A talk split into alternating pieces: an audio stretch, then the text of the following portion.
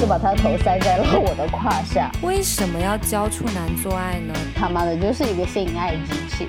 老子有钱，老子有钱，老子有钱。他问我你刚才高潮了吗？我说谎了。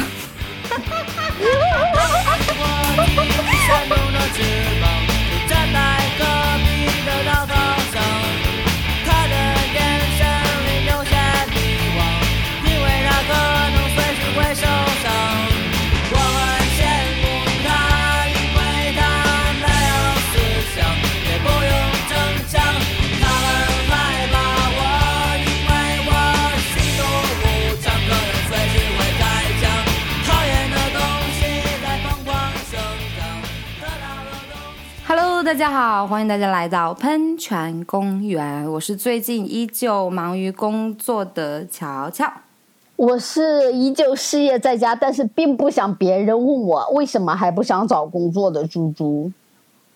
好烦啊！别人问我为什么不找工作，老子有钱，老子可以自己很好的生活，凭什么要找工作？我们上次上离上一期节目的话，就上个礼拜是没有录节目，因为。大家都比较忙，嗯嗯，然后是因为我发生了一些比较有趣的事儿，嗯，确实比较有趣。对，说起来我都想到老娘失恋了。这段时间是我这一个月以来哭的次数最多的一次。我真的就是那天跟朋友聊天，然后就聊到感情吧，然后就说现在的感情很脆弱，然后我就想到了你。我的眼泪叭叭叭叭的就下来，你知道吗？我还好哎，我我跟你讲哈，就是我朋友在跟我讲，就是就现在感情很脆弱的时候，刚好也是你刚好有在聊说，感情这个东西的话，就是长期的感情，如果你想要维持一段长时间的感情的话，它是需要什么东西的？然后我就在想，为什么？很难去维持一段长时间的感情，为什么别人就可以很容易的去维持一段长时间的感情？不是我的想法是，我不是不想去维持这段感情，我也不是不知道该怎么维持，但是我就是觉得这段感情它不是我要的。我刚开始认识他的时候，我是觉得我是崇拜他的，我是爱慕他的，嗯。但是当我把一些问题摆在桌面上，我让他给我解释的时候，他当时的一个行为，完全就是一个懦夫，一个软蛋。就是我整个心理过程，就是我从崇拜他，慢慢的演变到了我打心眼里看不起他。我觉得他可能至今都不知道我到底那天生气的点在哪里。其实我当时，嗯，就我这个人翻脸其实翻的挺快的。我当时有。他一个动作让我觉得我再也没有办法忍受这个男人了。就是我在跟他讲这个事情的时候，我当时非常的严肃跟他讲这个事情，然后他起身走到了阳台上，然后看向外面。我一直在讲这个事情，他没有反应。然后我问他的时候，他把头转过来，他说：“假装没有听到我刚刚在说什么。”就这个动作，我就彻底。我觉得他当时是在沉思吧。沉他妈个！我觉得他在沉思。我觉得就是一个人要做到什么样程度，他用这种方式去逃避，就是难道我的问题不值得认真对待吗？难道我觉得很用很重要的事情就是狗屁嘛？然后我当时就，嗯，我当时内心就想，这个男人我再也不想见到他。我觉得在这段时间之内，我做的事情我都是尽我所能在做。而且我在他面前，我永远保持着百分之九十的真实。有一次我说谎了，是什么时候呢？是他那次完事之后，他问我：“你刚才高潮了吗？”我说谎了，就那一次。我发现，我发现我实在没有，就是在性爱的过程中，实在没有很很坦荡的。就我其实会，你比如说性爱我没有高潮，我可能会在第二天，嗯，或者是。第二天大家都 平静下来聊这件事情，但是当天晚上，如果在啪啪啪的当下，如果别人问我我你高潮了没有，我还是会骗人家。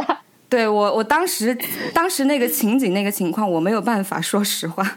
就是就在氛围当中的话，我觉得氛围还是很重要的。就是毕竟心爱的双方愉悦的氛围也是其中很关键的一点。那我不介意的话，我就去骗一下你，对吧？对。说到高潮，咱们要不要就这一期就聊聊高潮？聊呗。有什么关于高潮的一些好玩的点儿吗？第一个给我口的男人就是就是前任。我我有讲过，就是我有一些性性爱技巧啊，或者是有一些是两性当中的一些想法，或者是开放度的话，其实是我就当时的前任。第二个前任的话，他有他其实我们俩在一块儿的交流的那种行为，其实有意识在引导到我。嗯，然后我第一次就是感觉有高潮的时候，就是他他他他在口我，嗯，然后我才明确的清楚，就是呃，我我我应该有高潮是什么样子的状态。那口的话是阴蒂高潮吗？对，就是因为你很难，就是特别是年轻，就是你很难和别人，嗯。同时，同时引，同时高潮嘛，嗯，然后很难，也很很难。男孩子的话，什么都不懂的话，你也很难引导高潮。但是我其实当时很清楚的记得，其实我跟他是有引导高潮的，就是有两个人同时虚脱的那一下，嗯，就是对，有同时虚脱的那一下，但是是试了很久。我们很，我很清楚的记得，就是我们每次就是啪啪啪完完了之后，就躺床上都要都要互相交流一下，就是。你你在那个点的时候，你在那个动作的时候，是不是哪个地方有什么什么不舒服？咱们需不需要改进一下？我觉得两个人在性爱当中，如果说，又不说男生了，男生肯定会有高潮的。如果女生有高潮的话，确实是一件很美好的事情。但是，但是我其实觉得高潮这个东西，它跟感情是关联很关联是很大的。首先，你要感受到爱。感受到这个人对你是爱的，你才会有跟他灵肉合一的感觉。当你慢慢的感觉到你们之间的爱已经没有了，你感受不到爱了，你这个高潮也就很难到。所以这个时候就说你一个作为一个男的，你要去学什么技巧啊什么的，我觉得没有什么太大作用。如果说感情出现了裂痕的话，其实是去弥合感情，要比你学技巧什么的要更管用一些。其实我这个是有很明确的感觉的哈，嗯，这个有扯到，但是我又不太想讲我这么多的性爱史，就是我在大概两年多之前，就是有想要养成过性伴侣，就是刚好那个时间点也是我和第二任男朋友分手之后，那段感情已经结束了，嗯。然后那段感情结束了之后，其实我不太相信感情了，因为那段感情其实已经就分开都折磨了我三年的时间，我一直走不出来。然后当时的想法就是想要养成一个性伴侣，但是你其实要是养成性伴侣的过程，其实女孩子很难对人家有感情的。我唯一为什么要养成他，是因为我当时是还有几个月打算去去重庆工作，然后他又刚好是重庆那边的。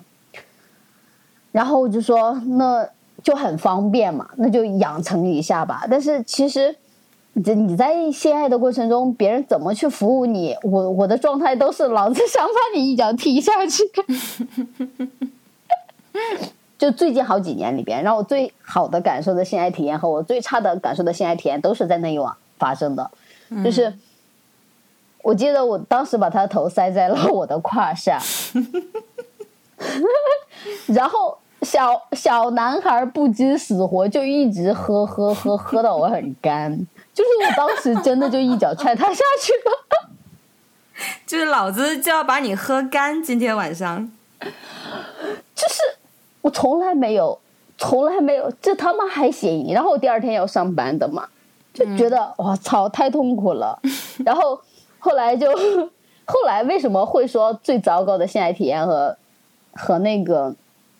最最美好的就结合在一块儿，就是因为在当时的时候，我其实有掌握了一个主动权。就是其实那个男孩子的话，就是在，因为他是第一次，他的所有的行为呀、举动完完全全是受你掌控的。然后我当时就坐在了他的脸上，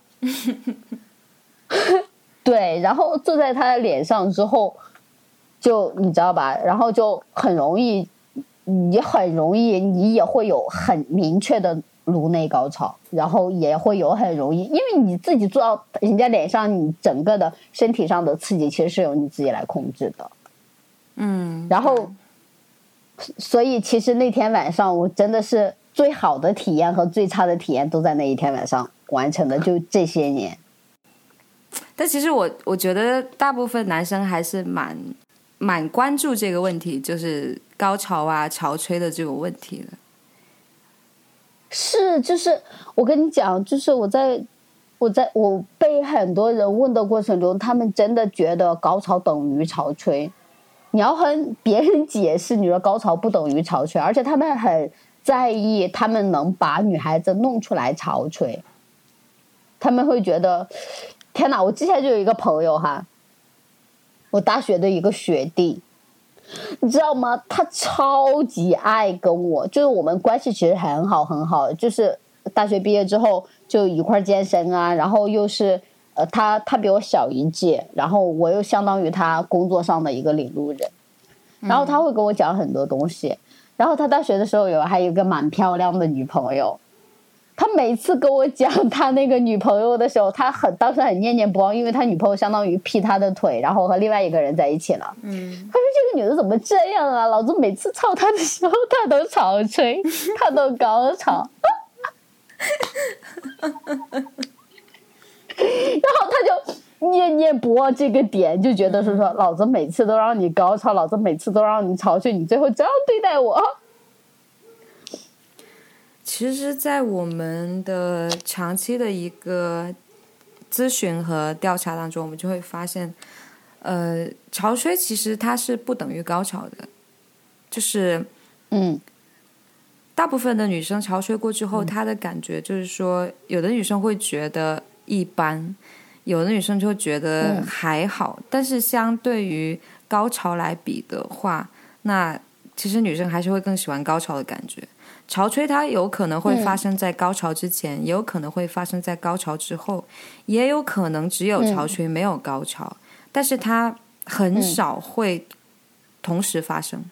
就我其实觉得我这辈子都不想潮吹，我觉得很脏，你知道吗？就无所谓啊，能吹就吹，不能吹就拉倒啊，这个有什么所谓嘛？我觉得一点没所谓。嗯。但是有人说潮吹出来的这个液体它到底是什么？其实有呃科学家有做过这样的实验，就是让一个仅用自慰就可以潮吹的女生，就是她先去排空尿液，排空掉这个呃膀胱里面的尿液，然后躺在这个 CT 里面自慰。那么因为 CT 它是有穿透功能的嘛，我们就可以看到这个呃水潮吹液它到底是怎么产生的，又从那里出来的。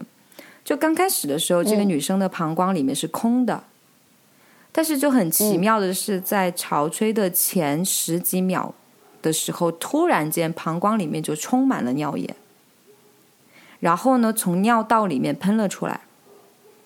它喷出来的水呢，它是无色无味的，但是呢，嗯，因为我们所理解的尿液是它是经过了肾脏分解之后，然后它是有色有味的。但是呢，它这个潮吹液它是临时在你的膀胱里面生成的，它没有经过你的肾脏分解，所以它是无色无味的。但你不能说它不是尿液，只我们只能说它是临时尿液。那还有一些司基恩视线，就司基恩视线它是在 G 点上面的嘛？就怎么会引发潮吹呢？就是因为呃刺激到了 G 点，G 点上面的一个司基恩视线。那么，它司基恩视线被刺激肿胀之后，它就会产生司基恩视线液，然后呢，就会呃进入到膀胱，然后和呃或者我们刚刚讲的那个临时尿液一起从那个尿道里面喷洒出来。嗯，所以这个是一个呃潮吹液的一个形成，但是我习惯性就是我就会说它是尿液，它就是尿液呀。而且而且检测出来就是里面会有尿素，嗯，我就觉得还蛮天赋异禀的了，也挺麻烦的。如果是在酒店里面的话，垫一个毛巾，我觉得 OK 无所谓了。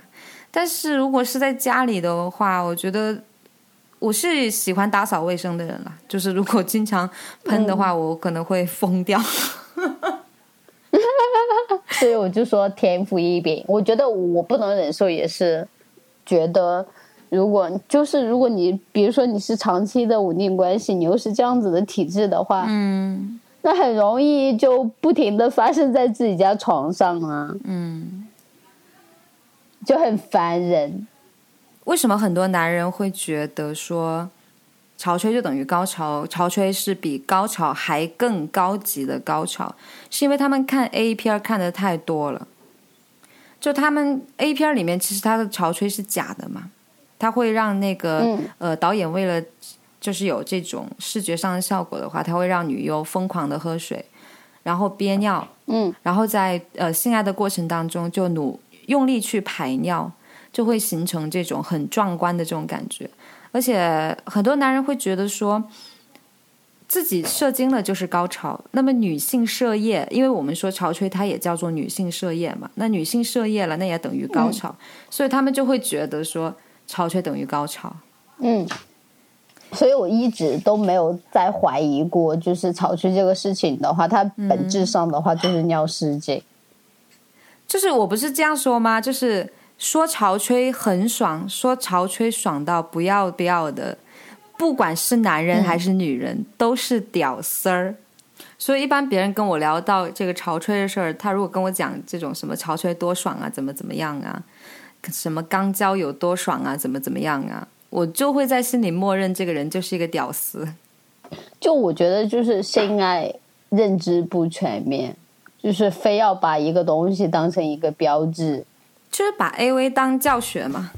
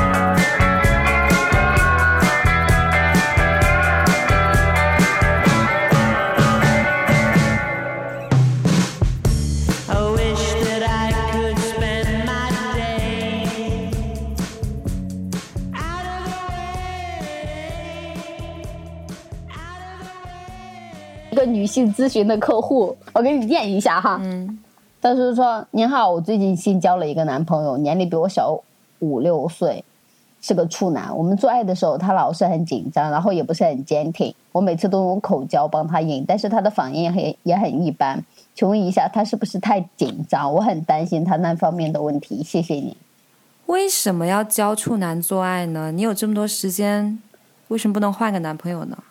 处男真的很麻烦，超级麻烦，太麻烦了，就是体验感太差了，你知道吗？我在意的不是说他在性方面是一个白纸，我在意的是，我觉得没有谈过恋爱的男人，没有被女人调教过的男人的话，调教起来很费劲，没有魅力吗？也不是没有魅力啦，就是嗯，我还是比较我恋父情节比较重，我希望被别人照顾，我不想去照顾别人，我不是什么圣母婊，我也不想找一个巨婴。其实能理解啦，就因为我也不太，我我我也不太能接受，就是我我之前就一直不太能接受，因为可能我第一次性爱的时候给我的感觉太差了，就一直找不到口，然后我也没有很好的性爱的经验。当时的环境下嘛，我觉得性爱这个东西的话，男性的话肯定是有一个引导的一个作用的。其实我我在我这么觉得啊，我是觉得对我来说，性爱的一个最有意思的点，不在于说我生理上的高潮还是怎样，我喜欢的是像两两个人像个小孩儿一样的，我们都不是很懂，然后呢，我们就嗯去研究这个事儿。我们像过家家一样去研究它，去花时间，去认真的去做这件事情。那这个过程，我们从不懂到懂的这个过程，这个才是特别有趣的事儿。那你达到了那个点的时候，其实并不会觉得那么有趣了。但是你像我平时的工作的话，我就是在教别人做这件事情。那我再去找个小处男，我工作之外我又去教他做这件事情，何必呢？我上一段感情，我为什么会觉得我在上一段感情当中，我其实得到了一些，还有时候还确实得到了一些比较好的体验，就是我们会有一段时间，我们会花心思在这个上面，我们会想着说如何去迎合对方的一个喜好，去做一些我们想做的事情。两个人就是小孩一样过家家这种。但是后面慢慢的，我为什么会觉得说这个人他不是我想要的呢？可能是各方面他生活压力还是各种，然后他就没什么太多心思花在这个上面，然后我就感觉到各方面都不是很和谐了。我觉得肯定是，如果长时间相处的话，不仅仅是单纯的是床上的体验，生活上的体验的话，也是很重要的一部分。就是我会觉得说，我们两个人来研究这个东西，在做这个东西，哪怕是我们没有成功，哪怕是我们做的嗯不是那么好，但是我很享受这个过程。我我觉得也是，就是会两个人会有一些有会有很多乐趣，就是你没有必要特别特别什么都懂，对吧？嗯，对。那如果说，我觉得处男如果说跟一个处女两个人，我觉得这个是可以的，因为大家都不是很懂嘛，对吧？大家都是白纸，嗯然后去享受这个研究的过程。其实这样子的话，双方的心里也不会有太大的压力。像他这个案例的话，就是、因为这个女生自己是有性生活的一些经验的，而这个男生他是一个处，本身的话，男生在你面前他就是属于一个弱势了，因为你懂啊，你会啊，我不会啊。但是呢，又至于他是一个男人，男人就应该会啊，男人怎么能说不会呢？对不对？然后心理压力就会很 大。那心理压力一大的话呢，早泄就不用说了，对吧？毕竟是个处男。嗯嗯那硬度不足是因为他意识到自己时间很短，而你又是有过这种性经验的，你之前遇到的男人是不是时间很长呢？那你是不是对比之下，我是不是时间就更短了呢？那我就不敢硬啊，嗯为什么？因为我越硬的话，我就越容易射呀，我就射得越快呀。嗯，是所以我觉得是是这样子。子。如果说你自己不是一个很专业、很了解这方面的人，你就放过他好了。你不要对你，不然的话，你会给他造成更严重的心理阴影。除非你有这个把握，你是一个很专业的人。嗯，对方的话会会有很大的压力。对，所以，呃，就是咱们如果讨论高潮这个东西的话，始终还是围绕的是女性身上。其实，因为男性的话，对射精的那一刻都是高潮，对吧？女性女性能够达到高潮的很少，但是男生对于高潮来说会有一个很大的误区，就是他们会觉得就是说、大力就能出奇迹，我一定要力度够大，频率够快，他就一定会高潮。如果他没有高潮，就一定是我的力度不够大，我的频率不够快，我的鸡巴不够大，我的 然后各种就是就是很多人会觉得。高潮的因素是一定要鸡巴够大，时间够长，嗯，然后硬度够硬，然后频率够快，力气够大，嗯。这些都是误区。嗯。其实我们知道，我其实今天不太想讲那些什么高潮怎么形成，高潮怎么来，高潮应该怎么做。我其实特别想跟大家讲一讲，上次想跟大家讲的，但是因为节目时间的原因就没有讲，就是讲一下这个性脚本的问题。嗯就是有一个著名的性学家，他出了一本书，叫做《性社会学》，他当中提出一个这种性脚本的理论，其实也是所谓的情欲模式。性脚本它属于什么呢？就是我们演戏，我们拍电影拍什么，我们都得有个脚本，对吧？我们还得有人设。嗯但是性的话，它其实也是有脚本的。性脚本里面，它其实就包括说，一个是和谁做，怎么做，什么时候做，嗯在哪儿做，为什么做，嗯这五个问题。那首先第一个和谁做，其实就是顾名思义，就是你你和谁发生关系。那这个谁呢？他会有很多的一些因素在里面，比如说年龄啊，嗯有就就比如我吧，我就不喜欢小鲜肉，我不喜欢十几岁、二十岁的，我跟他们做我们没兴趣。当然，我也不喜欢他们老头子。每个人都有这个年龄的概念，但是有些人他就喜欢小孩儿，是吧？嗯有些人他就喜欢老年人，还真有。你们看那个新闻，有二十岁的小伙子跟一个六十岁的老奶奶，对吧？谈恋爱，嗯这就是年龄。还有血缘，我们这种正常人就不会跟有血缘的人发生关系，但是有些人他就不介意。嗯还有一个是人种，你像有一些白种人，他其实还是蛮排斥跟黑人发生关系。嗯那民族也有，像一些民族主义的，包括宗教啊、社会阶级啊，它都属于你和谁做的一个范畴。那这些因素呢，都会来规划你的性行为的对象。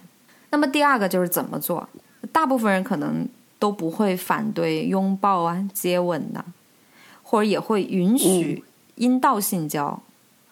但是，可是像口交啊、肛交啊这一类的行为，他就会认为是不可接受的。嗯那第三个因素是什么时候做？就比如说我们在第一次性行为的时候发生的年龄在什么时候？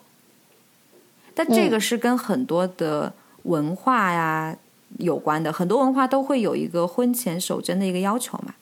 就再如就是说，嗯我们在什么年龄结束性行为？就是你的性行为从什么时候开始，从什么时候结束？那每个人这个因素都是不一样的。嗯那么第四个就是在哪儿做，比如说发生性关系的地点呢、呃，就是很、很早以前的一些大农村里面，他们都是大通铺，然后、嗯小孩儿跟家长睡在一起，他觉得无所谓，这个不违禁，对吧？家长发生性关系或者怎样被小孩看到，他觉得无所谓。但是有一些人就觉得这种性行为就是需要回避，你需要选择另外一个地方去发生性行为，而且有一些嗯我忘了在哪个，好像一些部落里面的话，它是不允许你在屋里面发生性行为的。你要发生性行为，你得去野野外，嗯，就不让在屋里面发生。那第五个就是为什么做？嗯你为什么发生性关系？嗯这个答案的话，其实都不太一样。有的人的脚本是为了爱，有的人就是为了传宗接代，那还有的就是比较嗯奇葩的，可能为了各种吧，为了钱，为了交易，或者为了其他的，或者为了满足对方的一些什么奇奇怪怪的。这个每个人都不一样，所以这几个就是综合起来，就是我们每个人的性脚本。那就是我们在讲高潮的时候，我们为什么要讲性脚本？为什么要讲情欲模式呢？你可以试想象一下，就是我们所谓的情欲模式、性脚本，它其实是唤起你的性兴奋和你的欲望的一个特有的对象、场景和操作模式，对吧？那每个人都不不一样的。就比如说你喜欢温柔的，那我喜欢粗暴的。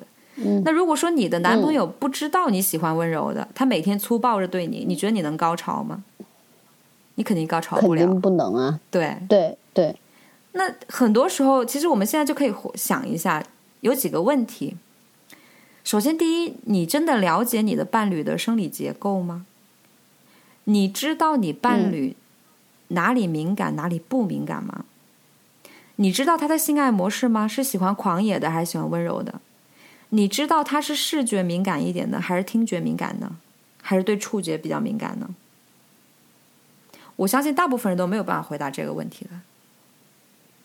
甚至大部分人，大部分女生，甚至连自己是什么样的情欲模式自己都不知道的。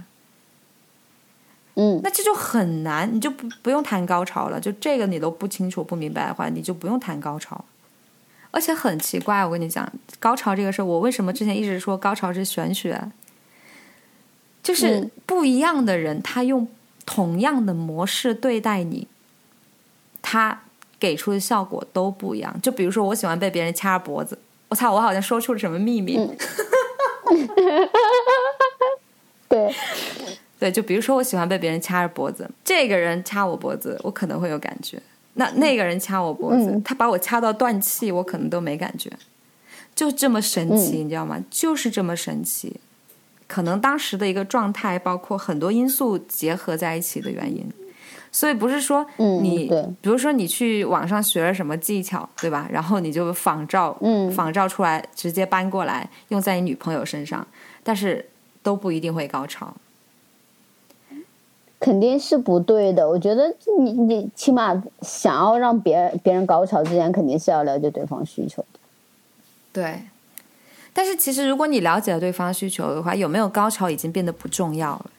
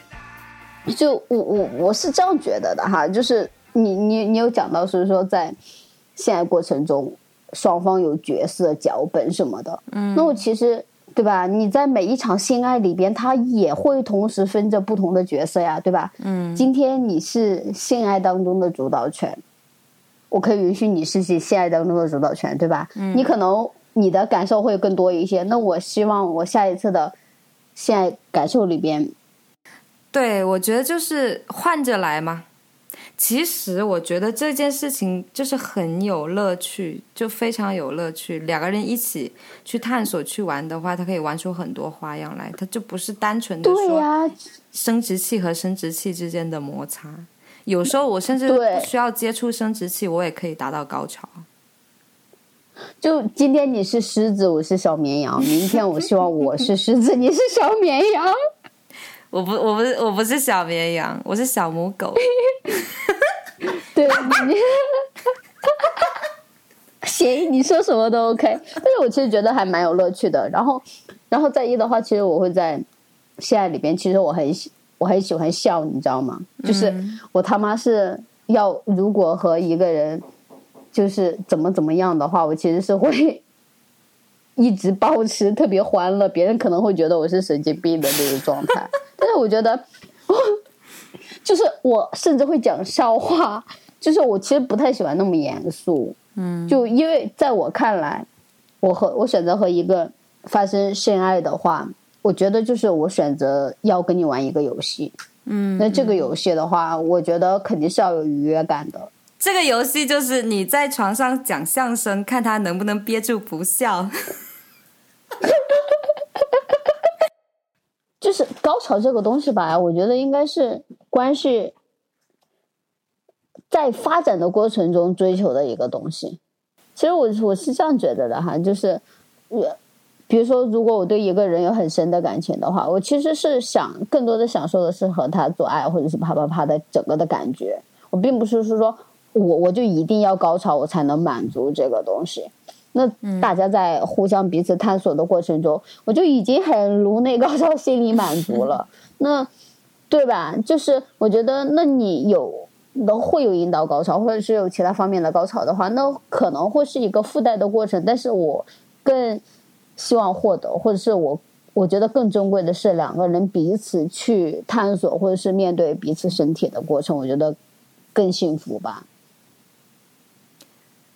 其实说白了，就是我不会因为跟你有高潮，而跟你继续这段关系；我也不会因为跟你在一起没有高潮而结束这段关系。嗯所以，高潮与否、潮吹与否，并不代表说能够控制这段关系长短的一个因素。所以，就像你那个朋友说的，我每次都能让他高潮，都能让他潮吹，他为什么还要这样对我？对啊，他当时就直念念不忘，就是说，嗯我为什么每次都让他潮吹？他为什么就那个他他还有念念不忘的一个点是什么？就是他那个前女友哈，嗯就是在在跟他分手之后，就是就是性性性那个性取向变了，找了一个女朋友，啊，然后他当时，他当时就更念念不忘了，他他他简直说为什么会发生这样子的事情？女童的性体验是最好的呀，就是女女之间的性体验是最好的。啊，你不要这样说，我我觉得我会，我我可能性取向要变。真的吗？我还有好多男孩，就是女孩子追我哦，就是我其实是 男女通吃。我觉得你可以去试一下女的，就如果你有这方面的取向的话，可以去试一下。没有没有，我我没有，我很我是一个直女。如果我有的话，我早就变了，真的。我就没办法，因为我我实在太直了。如果一定要追求高潮的话，这个高潮还是可以追求得到的。其实我们之前在讲那么多的话，其实是在讲说，呃，如果说你要追求高潮，不是说你要关注的是技巧，而是你要更多的去了解对方，你要认识到高潮这个东西，然后的话才是技巧的学习。技巧肯定是需要的，没有技巧就一切都是空谈嘛，对吧？首先第一，你得了解说、这个爽到底它来自哪里。其实我们说嗯高潮，它其实就是、就是性快感的累积。很多人不很多人不知道这一点的，就是女生的高潮就是性感知、性快感的累积，然后一直累积在大脑里面，累积到一个点的时候就一起迸发出来，这个时候高潮就发生了。那么，所以我们嗯为什么说要、要有前戏？要有前戏，你没有前戏，你怎么累积于这个高潮呢？你这个水本来就是半壶响的，你怎么让它装满呢？嗯对不对？嗯你一定是要通过前戏，慢慢的、不断的注入水分在里面，不断的注水，然后再一下灌进去，它才会有高潮发生。嗯嗯所以这是高潮产生的一个原理，其实就是在大脑里面，而不是在他的性器官上面。我就发现你其实你真是超级适合做这一行，就是就感觉好像是身在体内的一样，你能理解我的意思吗？我就是一个天生的性爱机器。真的，就是有有的人就很明，就其实就是可以看出很多东西，就是有的人可能不排斥，他也很、很乐意去接受这样子的东西，但是你就觉得他这个人不适合。但是你这种就很明确的是，老子瞄你一眼就觉得你他妈的就是一个性爱机器，然后跟你聊一下天，我就跟你觉得是说，我操，这就是一个性爱机器，我没有认识错，它就是一个性爱机器。妈的，其实生活中是一个无情的工作机器。但是因为对吧，你这工作机器也是跟性爱有关系的嘛，就是因为我是让我感觉无比焕发你活力的，就是在你你你进行工作的过程中，你在跟别人聊性爱的过程中，我觉得你就会有一种很专业，或者是有发自内心的那种本能在在去做这件事情，他不会是通过一些外力去驱逐的，或者是通过钱，你会不得已的去被迫的去了解这些知识，而是你真的是觉得这知识就是身体里边的，你知道吗？嗯，就有的人就是他会有很强大的使命感，或者是我为了赚钱，我就是想要把这件事情做成什么什么成功，我就想拯救世人这种。但是你也不是，你就是个性爱机器，或者是换句话，你就是个婊子。我觉得这样的形容没有错吧，就很野性。我觉得我自己还蛮婊的。我最近还蛮喜欢野性这样子的形容，或者是，嗯嗯嗯嗯，就是这样子的形容，或者是这样子的人，就我会觉得、会很美，就很野生的那种性爱。我不是规规矩矩的，就是我跟你谈恋爱，或者是我要很认真的跟你确定一段关系，对吧？就是咱们相处了很久了，我觉得你这个人还不错，咱们要不要谈个恋爱？然后谈了恋爱，然后又咱们谈了一段时间恋爱，就牵牵手了，接吻了，咱们要不要考虑一下做爱？我就觉得 这好像脱离了性爱的本质，你不野性怎么能称之为性爱呢？所以我就最近比较喜欢用比较野性的词来形容性爱之间的关系，比如说姘头，比如说狗男人、婊子、野女人，我觉得很爽。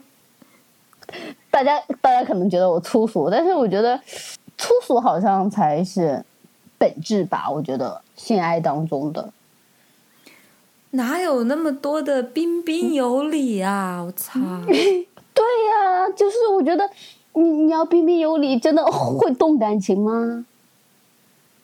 你知道有的男人要射的时候，他会问你：“我可以射吗？”你让我怎么回答你？不许射！你给我憋回去！出去，你给我憋到明天早上。我觉得作为一个男人，你作为一个入侵者，你就应该有一个入侵的样子。我觉得彼此两个人的关系的话，我最近其实还蛮认可“入侵”这个这个词的哈。嗯，就是不管是入侵身体还是入侵生活，我为什么那会儿会难受？是因为就是其实两个人要有长久的关系，如果是异性双方或者是性爱的双方的话，那入侵生活和入侵入侵身体都是必不可少的。我甚至有点怀疑，你如果太过独立，排斥对方去入侵你的生活的话，这种观点的人是不是是错的，或者是会影响他们拥有长期的、长期长期性质的关系？我觉得太容易断了，你知道吗？彼此都彼此很介意入侵对方的生活，但是你在相处的过程中，你肯定会想要了解对方更多。嗯，如果都没有整个入侵的概念，或者是入侵的行动，我不会去思考这个问题，因为我不管别人让不让我入侵，我都会从侧面或者背面、暗地里先去调去入查一下。侵入侵，我一定要调查这个。去入侵别人，对，但是我我我也会正面入侵他。我入侵别人不是，就是我去调查这些东西，不是为了说我要入侵到你的生活，而是嗯我要了解你这个嗯人，你这个人值不值得我信任。嗯那如果我觉得你这个人是安全的，是值得信任的，那 OK 没有问题，我们可以嗯慢慢来，对吧？一年、两年、三年，然后我们才进入到对方的生活，这个都 OK 的，没问题的。只要两个人相处可以，只要你这个人是安全的，嗯只要你不是一个谎话连篇的一个嘴炮王，嗯嗯，我这是一种自我保护，我觉得这是应该的。嗯，我觉得也是，但是我为什么会想想想到入侵这个东西哈？就是我我其实会发现，就是你和一个人想要断掉一段关系的话，其实如果没有彼此入侵过对方的生活的话，其实很容易割裂，嗯，很容易。对，对吧？不管是你的关系还是，因为你会发现，除了你和对方可以进行对话之外，你和对方的生活也没有办法进行对话，更别说对方的朋友圈子。那如果说彼此双方会有很深的羁绊，或者是深入彼此的生活很强烈的话，那你会有各种各样的关系，它会促进这段关系更加长久的发展。那对吧？你如果连一个长久发展的基础都没有，大家离开的会很坦然，也会很没有负担。那不是很正常吗？有人出去才会有新的血液进来啊。他不出去，他老站着你，对吧？占着茅坑不拉屎，你自己又是个垃圾，你为什么不把垃圾丢了换新的呢？是，但是我就是觉得还是得有一个有一个度。我觉得我一直是这样觉得，就是我从始至终我没有觉得我自己的观念是错的，我也没有觉得我自己的感情观是错的。当然，可能它也不是对的，但是这是我最想要的。我不在乎说什么是对的，什么是错的，我只知道这是我最想要的。一定会有那么一个人，既是让我们又独立，但是又有一些感情的联系的人，一定会找到这样的一个人。嗯可能现在找不到，但是我一定会找到的。但如果说这个人他不是我想要的那个人，嗯我也肯定会毫不留恋的把他换掉，因为我得让他走，不然的话那个对的人进不来。那这样来看的话，其实你，我觉得你还蛮正向的，就是对待爱情这一块这个方面。肯定会找到那个契合的人的。我觉得，如果说两个人没有办法去融合在一块儿的话，就不要强融，真的不要强融，嗯把把更多的时间让给有希望的人，让给新的新新的一些血液的东西，不要老是去嗯把自己的时间精力花在这种不对的人身上，没有任何意义，嗯浪费自己的时间。我觉得时间是很宝贵的。嗯一个人的精力也是很宝贵的。哦，我我其实我最近还蛮那个蛮介意一个东西的，就是什么？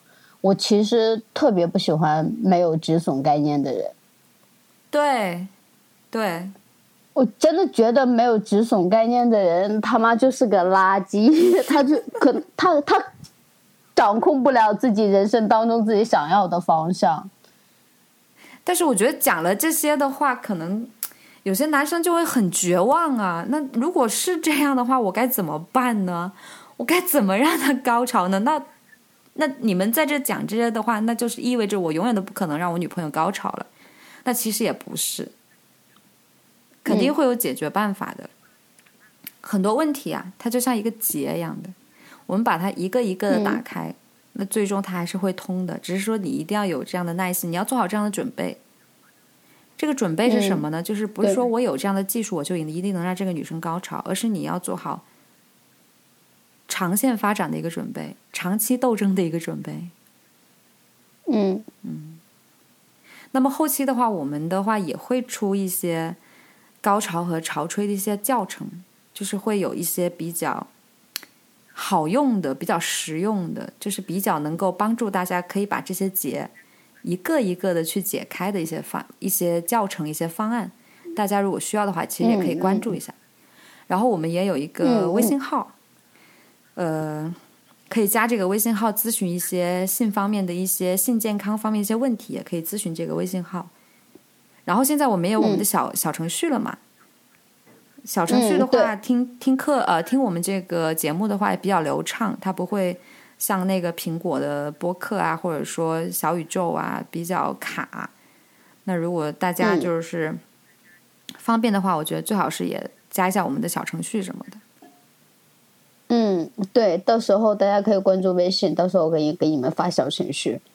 就是因为目前的平台的话，苹果苹果的用户的话，他肯定是可以听到所有的节目，但是可能会涉及到一些放播客的平台，就比如说小宇宙之类的，它可能咱们的节目收录也不是很全。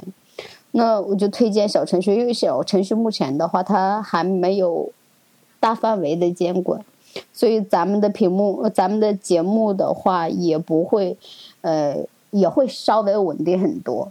所以，而且大家也会很方便，不需要再重新下载一个 APP，打开微信就可以听。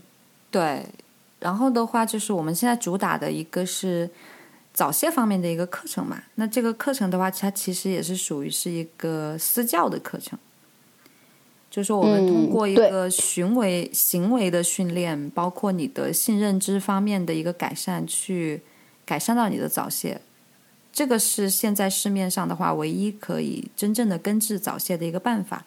然后私教的话，也是我在做一对一的指导。如果大家有需要的话，也可以咨询。嗯，那今天的这个节目就这样啦。嗯，行，那我们下次再见，拜拜。拜拜。